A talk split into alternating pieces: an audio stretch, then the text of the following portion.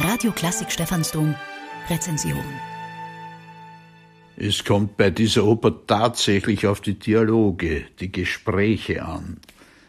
Der Text nach dem Drama von George Bernanos ist besonders gescheit und behandelt allgemein menschliche Gedanken und vor allem Ängste.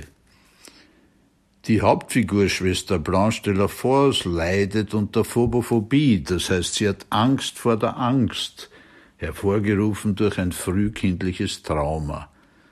Sie beschließt, in ein Karmeliterinnenkloster einzutreten. Im Gefolge der französischen Revolution wird das Kloster aufgelöst. Da flieht Schwester Blanche. Die 16 anderen Schwestern werden wegen konterrevolutionären Verhaltens zum Tod durch die Guillotine verurteilt. Als der letzte Kopf gefallen ist, löst sich Blanche aus der gaffenden Menge, singt das Salve Regina weiter und steigt ebenfalls aufs Schafott. Die Novelle von Gertrud von Lefort, die Bernanos verarbeitet hat, heißt ja Die letzte am Schafott. Bertrand de Billy liebt dieses Werk und hat es hingebungsvoll umgesetzt.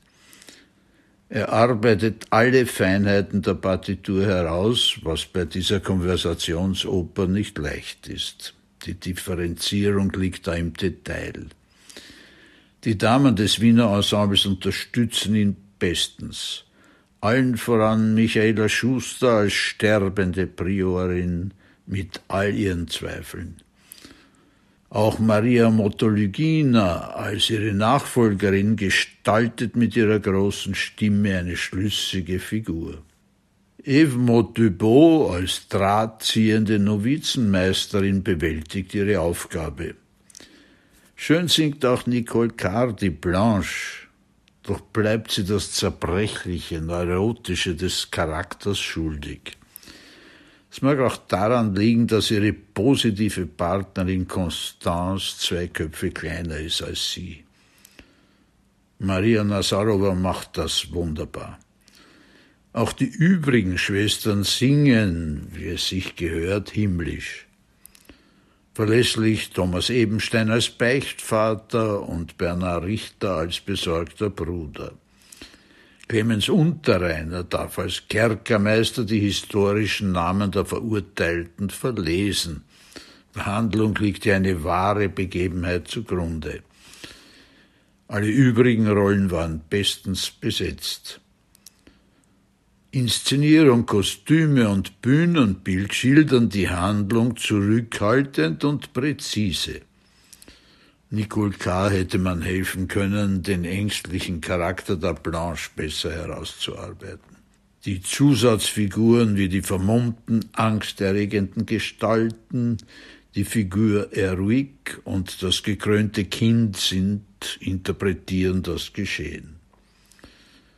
Problematisch empfinde ich die Schlussszene.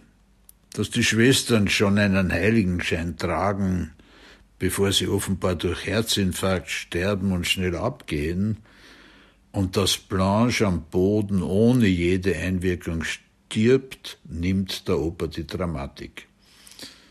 Schafott ist weit und breit keines zu sehen.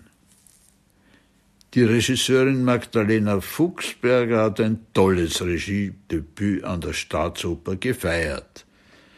Sie hat ein wahrhaft schwieriges Werk inszeniert, ohne sich selbst in den Vordergrund zu spielen. Publikum war beeindruckt und spendete begeistert Applaus für Regie, Bertrand de Billy, Chor und Orchester und differenzierte den Jubel von Sängerin zu Sängerin. Auch die Sänger wurden einbezogen. In Kenntnis des Mitschnitts der Wiener Premiere 1959 stellt sich mir die Frage, ob diese Oper nicht in deutscher Sprache noch besser zur Geltung käme. Hoffentlich bleibt der Dialog diesmal länger im Repertoire. Wertnote 8,9. Radio Klassik Stephansdom Rezension